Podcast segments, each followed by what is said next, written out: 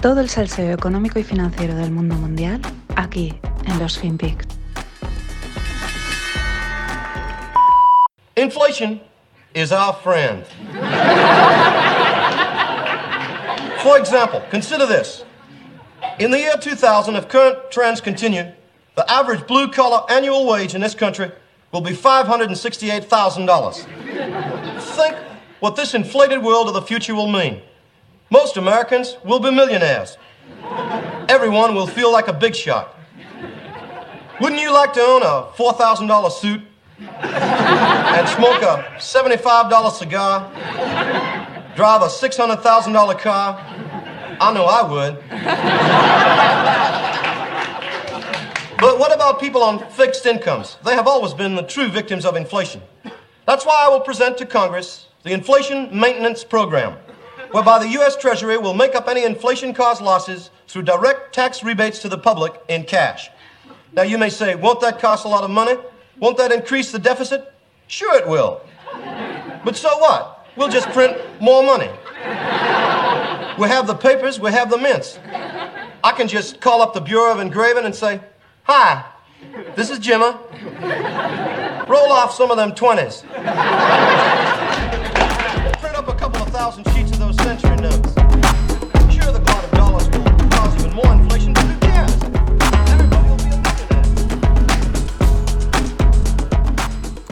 Hola, no financieros, nueva semana y aquí estamos con Dan Aykroyd en un sketch de finales de los 80 imitando a Jimmy Carter, al presidente, y hablando de la inflación, inflación is our friend. Ahora al final dice, hey, roll up, ¿no? O sea, suelta por ahí unos billetes de 20, es espectacular. Un sketch cómico, eh, pues como siempre son los cómicos, exagerando situaciones, que resulta ser una predicción exacta de lo que sucede actualmente. Una vez más, la capacidad de imaginación del ser humano de imaginar escenarios rocambolescos, pero que acaban siendo plenamente predictivos, eh, pues bueno, y confirmando lo de que la realidad supera la ficción. Ya digo, es- ya ha pasado, ha pasado en otras situaciones, no solo con escenarios cómicos, hay libros de hace años que han predicho cosas que se han, cumpli- que se han cumplido y que eran todo, pues cosas como muy bizarras, ¿no? Pero es que el ser humano es así de fascinante. Eh, me mola por un lado porque tengo en mente una idea de podcast relacionada con esto, pero eso para otro lado. Eh, fijaos también que dice Aidan Aykroyd, no, pues eh, esto lo vamos a solucionar eh, aumentando el déficit y quién no quiere la inflación, si vamos a ser todos millonarios y quién no quiere quién no quiere fumarse un cigarro de 75 dólares, perdón, un puro o llevar un traje de 5.000 dólares, eso es lo que mola la inflación. Lo peor es que un economista de estos que sale en la tele español ha dicho algo parecido, que la inflación es buena. Ya digo, la realidad supera la ficción. Pero es que la, plaza, la Casa Blanca ha presentado un presupuesto multimillonario, pero eh, bueno, billionaire, trillionaire, vamos, millions and billions por todos lados, y lo venden como es la cura para la inflación, cuando a priori, pues el problema de la inflación es que habría demasiado dinero en el mercado. A vueltas con la inflación, el debate en Twitter está servido, es amplio. Y cuando digo debate, digo el debate serio, de gente seria, no el debate de pues este mm, economista periodista que sale por ahí, ni de lo, bueno, ni de que ahí opina cualquiera, sino un debate interesante sobre la inflación, porque la verdad, pues eh, hay bastantes eh, cosas a, matizar, ¿no? Y bastantes dudas, probablemente nadie sabe nada. Más allá de si la inflación es transitory or not, que es lo que se dice, y de. Y luego de, pues de aquellos que no. que no tienen ni idea y dicen cualquier cosa, o de aquellos que lo utilizan de, una- de la narrativa de una forma sesgada, porque así les cuadra con sus historias cripto y que el mundo fiat es una mierda y todas estas historias, que igual sí, tampoco no les falta razón por un lado, ¿no? Pero es como, buah, les interesa, ¿no? Les da, les da juego.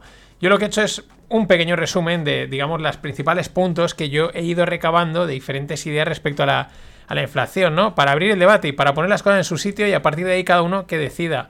Eh, por un lado, llevamos años con un shock deflacionario fuerte, aunque no lo parezca y aunque tampoco se diga, se asume que hay inflación, pero es verdad que hay algún economista, algún analista por ahí que es verdad que ha dicho, yo creo que hay, deflación desde hace unos un tiempo y eso se ve. Es verdad que si lo pensamos, lo que puedes hacer con 100 euros hoy respecto a lo que hacías con 100 euros hace 5 años, en muchos aspectos de la, de la vida es lo mismo, por lo tanto no ha habido inflación. Es verdad que a lo mejor eh, los restaurantes han subido más de precio, pero la comida mm, hay ahí, sí, pero unas cosas sí, otras no. Pero digamos que ese equilibrio total, pues en principio da una idea de que, de que probablemente los precios en los últimos años hayan estado bastante estables, ya digo, en, compensando unas cosas con otras. Algunas cosas disparadas, otras hundidas.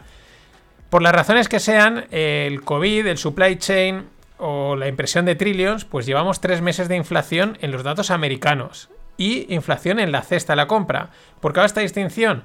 Porque recordemos que la inflación es una fórmula, es una formulita que dicen, pues tanto porcentaje es el transporte, tanto porcentaje es la comida, tanto porcentaje es no sé qué. Con lo cual es un poco teórica. Si tú no te mueves, gastas transporte, esa inflación no te afecta. Si tú no, bebes alcohol, esa inflación no te afecta. La que compra, la de la comida, esa sí que nos afecta a todos. Y esa sí que es una inflación real. Por eso digo es que tenemos las dos inflaciones. También por generar debatito que mola. Pero bueno, por ponerlo en perspectiva, son 10 años frente a 2-3 meses que llevamos marcando una inflación alta. La previsión es que esta inflación se mantenga. Pero ojo, que no es lo mismo una inflación alta de un 5 o un 6% o incluso llegando a los dos dígitos, que es lo que estamos viendo, que una hiperinflación, que es lo que muchos comentan y vaticinan, que son porcentajes bestiales y en muy poco tiempo, y eso sí que es algo demoledor. Eh, gente como Jack Dorsey, el de Twitter, la hiperinflación está viniendo, ¿no? O sea, que se, que se viene arriba todo por el, porque así cuela su narrativa Bitcoin, ¿no? Y es un tema interesante. Vale, es una inflación alta, pero no es hiperinflación. Eh, es verdad que si comparamos ese 5 o 6% que menciono, que ha salido en los últimos, eh, en los últimos datos americanos, con los últimos años de inflación, pues es normal que nos asuste. Lo cual también sería un síntoma de que llevamos en deflación. Estamos acostumbrados a que los precios estén bastante estables durante bastante tiempo y en cuanto han subido un 5 o un 6%, que no deja de ser alto, pues nos hayamos asustado, ¿no? No estamos acostumbrados. Que la inflación acabe alta, eh, perdón, que la inflación alta acabe siendo, acabe no siendo transitoria, que me estoy confundiendo, que la inflación alta acabe no siendo transitoria, eh, tampoco significa que sea inflación, o sea, que vayamos a tener durante un tiempo una inflación de un 5 o 6%, no es bueno, es duro, pero tampoco quiere decir que sea inflación, habrá que, hiperinflación, habrá que ver este y luego que este transitorio, ¿cuánto es? ¿Tres meses? ¿Un año? ¿Dos años? O sea, el concepto transitorio cuánto es y cómo evoluciona, ¿vale? Es decir, ahí hay bastantes dudas. También está por ver qué es lo que realmente está moviendo la inflación, ya que las alzas de los productos básicos y de alimentación, pues básicamente las hemos empezado a ver a raíz de la disrupción en la cadena de suministro y de los problemas de producción industrial. Porque por otro lado llevamos años con la barra libre de liquidez. Entonces habrá que ver también realmente ¿Qué es lo que está generando esta inflación? Los problemas, ya digo, de suministros o de, fertilizantes o el dinero que se está metiendo por todos lados. Y por otro lado, no es lo mismo Estados Unidos que Europa. En Estados Unidos llevan años metiendo pasta al mercado, igual que los europeos, pero ahora han empezado a inyectar dinero desde el COVID directamente en el bolsillo de la gente. Eso sí que pues eso sí que en principio, pues la gente tiene más dinero, gasta más, las cosas suben. Pero en Europa aún estamos esperando los fondos que nos van a salvar del COVID. Cuando nos vayan a traer, el COVID ya está más que pasado. En fin, el debate, el debate serio está abierto. Eh, hay, es un debate interesante, hay muchas aristas que comentar, pero al final nadie sabe nada. Como ejemplo de lo desequilibrada que está la economía productiva, tenemos a China. Además, eh, como la fábrica del mundo que es, y pese a que no nos podemos fiar de, todo lo que nos dicen, sí que podríamos tomar como referencia algunos de sus datos industriales. Ya digo, eres la fábrica del mundo, consumes y produces bastante materia prima, mucho producto, pues es normal que quizás sea una fuente primaria donde medir la posible inflación o lo que pueda pasar, ¿no? Hasta que, la, hasta que realmente dejamos de depender de ellos si es que algún día pasa. Pero bueno, ¿qué datos industriales han sacado? Producción diaria de aluminio en mínimos desde julio. Producción diaria de acero en mínimos de 4 años. Esto estaba subiendo y de repente se ha desplomado. Por una cosa que hemos comentado en el Stone Sambola y tal. Eh, sí, sí, la gente te va pagando los precios altos hasta que un momento dice, pues ya no te lo pago. O sea, yo ese precio no te lo pago. Y entonces automáticamente cae. Pero por otro lado, la producción de carbón en máximos desde marzo del 2015. Producción de carbón en máximos que es uno de los temas de la energía, ¿no? Es como que no había carbón, por lo tanto los precios suben para arriba, etcétera. Pero seguimos, vamos ahora ya con los alimentos que están creo que están relacionados en parte con el carbón. Por otro lado tenemos los fertilizantes siguen disparados y el impacto de estos en el precio de los alimentos es directo, o sea, lineal totalmente. Ahora, recordemos que, es que el gas natural es necesario para producir fertilizantes. Por lo tanto, si el gas natural sube, que esto también está visto, pues sube el precio de los fertilizantes y sube el precio de los alimentos. Y al mismo tiempo, la falta de carbón es la que puede haber disparado la demanda de gas natural y por lo tanto disparando su precio. Sin embargo, si ahora por el dato que ha salido parece que China está en máximos de producción de carbón, esto debería relajar la presión sobre este y en consecuencia sobre el gas natural y en consecuencia sobre los fertilizantes y en consecuencia sobre las comidas. En fin, es un buen puzzle y estoy hablando del caso de China, luego habría que ver Estados Unidos, habría que ver tal, pero también por tomar alguna referencia. Eh, volviendo, resumiendo, si la inflación de los alimentos, que es al final de momento la que nos preocupa de toda la inflación, porque esa sí que es la, jodida, las otras al final la puedes capear de alguna manera u otra. Si la inflación de los alimentos viene del alza de materias primas básicas, que a su vez viene de los problemas de la cadena de suministro, el punto es que la relajación de, tensión en materias primas como el carbón, pues podría acabar en una relajación de todo el sistema de materias primas y con ello del precio de los alimentos, que digo que es como el que a mí me parece más preocupante sin que los otros no dejen de serlo. Eh, por lo tanto, aunque aún nos quedasen unos meses de subida de lo que nos llevamos a la boca para comer, pues eh, bueno, quizás venga una relajación y esto se está anticipándolo. No lo sé, pero es por poner un poquito de esperanza, por favor. El desajuste ha sido y está siendo muy grande, así que no esperemos tener la explicación fácil de todo esto y menos la solución sencilla a la vuelta de la esquina. Seguiremos comentando. Y bueno, yo lo que le pido a Elon Musk es que esté una semana fuera de Twitter, que se tome una semanita de descanso, que se vaya con su hijo con un nombre impronunciable, que son letras rarísimas, y que no la líe durante una semana para que pueda hablar de otros temas, porque es muy difícil no comentar lo que él comenta en Twitter. Es que el tío es una máquina, es que es, imposible, o sea, es imposible. Así que esta semana en la sección Elon Meets Twitter o Elon se lo pasa bien en Twitter, Elon y Twitter, como lo queráis decir, pues bueno, aparecía Bernie Sanders, el político de más izquierdas, conocido, digamos, que hay en Estados Unidos, a decir que eh, hace falta, que es el, lema de todos los políticos de izquierdas, hace falta que los ricos paguen más, ¿no? Y entonces aparecía Elon Musk que le dice, eh, me cuesta olvidar que sigues vivo. Así, literalmente. O sea, me cuesta olvidar que sigues vivo como dándolo por muerto. Tío, es que es la hostia. Pero es que eh, luego, la siguiente tuit de Elon, a continuación le decía, ¿Quieres que venda más acciones? Bernie, di la palabra y yo vendo más acciones. Vamos, desatadísimo como siempre. Al paso de esto aparecía Michael Barry, por, ya por separado, no entraba en la conversación, pero ha salido a decir eh, algo que muchos, pues de alguna manera piensas, ¿no? Dices, hostia, este Elon muestra muchas ganas de vender las acciones, o sea, está como cogiendo cualquier excusa para decir, yo vendo, yo vendo. Claro, te surgen las dudas. ¿Se habrá cansado de Tesla? Igual con SpaceX y ir al espacio y expandir la conciencia del ser humano tiene bastante. Eh, o es que ve Tesla tan sobrevalorada que le cuesta no vender y hacer caja. Eh, es simplemente un pronto que le ha entrado, está jugando en internet. O está intentando contrarrestar el hipotético gamma squeeze que comentamos Greg y yo en el Stone Sun Bola de la semana pasada. Bueno, eh, Elon Musk es un tío divertido y desconcertante al mismo tiempo. Y lo echaremos de menos el día que se retire de Twitter porque seguro que un día coge y dice a tomar por saco. Lo mejor para cerrar esta parte es el primer comentario que, aparece a esto que os he, eh, que os he dicho de, Elon y Bernie, que es una periodista de Wall Street Journal. Y dice, hola Elon, soy Alison Prank, soy periodista del Wall Street Journal, nada más y nada menos. Y dice, eh, ¿tienes algún comentario más sobre estos tweets que le has lanzado a Sanders? ¿Estás eh, ¿Prevés vender más acciones? por favor, replica aquí o escríbeme un mail ya os digo que definitivamente el periodismo clásico va como pollo sin cabeza.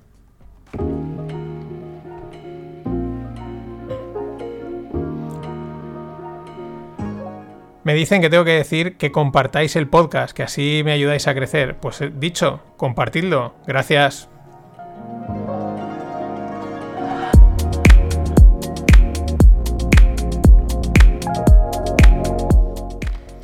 Es verdad que se ve que ayuda bastante a crecer y cuantos más seamos, mola más. Pero es que a mí se me olvida decir, oye, compartidlo, darle like y esas cosas. Se me olvida literalmente. Yo estoy a, lo, estoy a lo que dice Elon, a lo que dice Elon. Bueno, vamos con una startup que se llama Tiki. es holandesa y funciona al contrario que Bizum. Bizum es la aplicación de pagos aquí en España a través de los bancos que te envías, pues eso, a partir de 50 céntimos o de 10 céntimos. Pues nada, instantáneo, cada país hay una.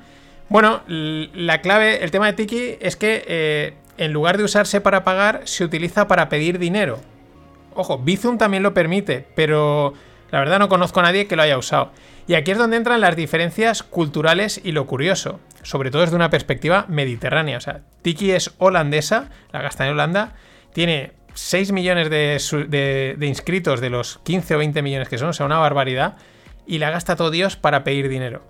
Resulta que los holandeses son capaces de pedir dinero para cuadrar las cuentas con un nivel de precisión inaudito, pero de eh, cosas realmente que a nosotros nos cuesta entender. Porque esto, cuando lo aplicamos a las relaciones de pareja o en menor espacio de tiempo a las citas, da lugar a situaciones como las que cuentan en el artículo que os dejo en la newsletter, que es de, Chataca. Eh, eh, por ejemplo, el chico que le pide a la chica los 5 euros de los dos cafés que se tomó cuando quedaron.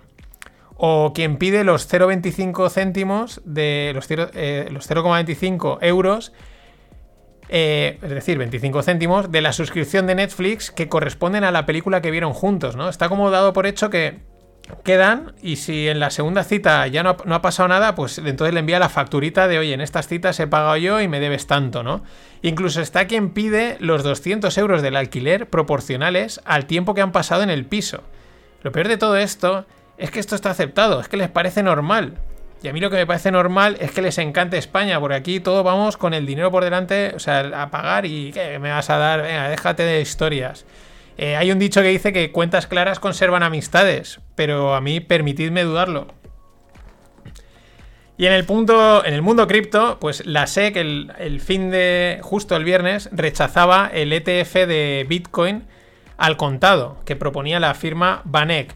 Buen detalle llamarle al contado, porque algunos dicen physical Bitcoin. Y, a quien te saldrá diciendo, no, es que es energía, ya, pero es difícil decir que Bitcoin es físico.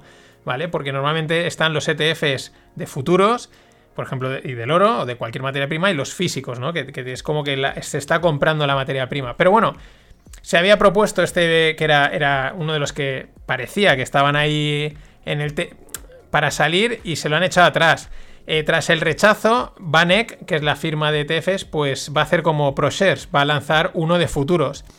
Eh, por un lado, los bitcoiners ahora están contentos. Yo he visto a varios diciendo que se alegran de que lo hayan rechazado. O sea, antes era que guay, por fin el primer ETF. Luego, igual, cuando alguien les ha explicado que el ETF futuros es una trampa con una casa, pues ahora ya no quieren ningún ETF, ¿no? Estas son las, las polaridades de este mundo, eh, de muchos casos de desconocimiento financiero.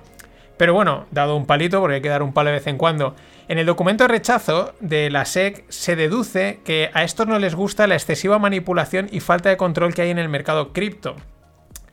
Entiendo que la seguridad que encuentran eh, para probar el de futuros es que los futuros es un mercado regulado y centralizado.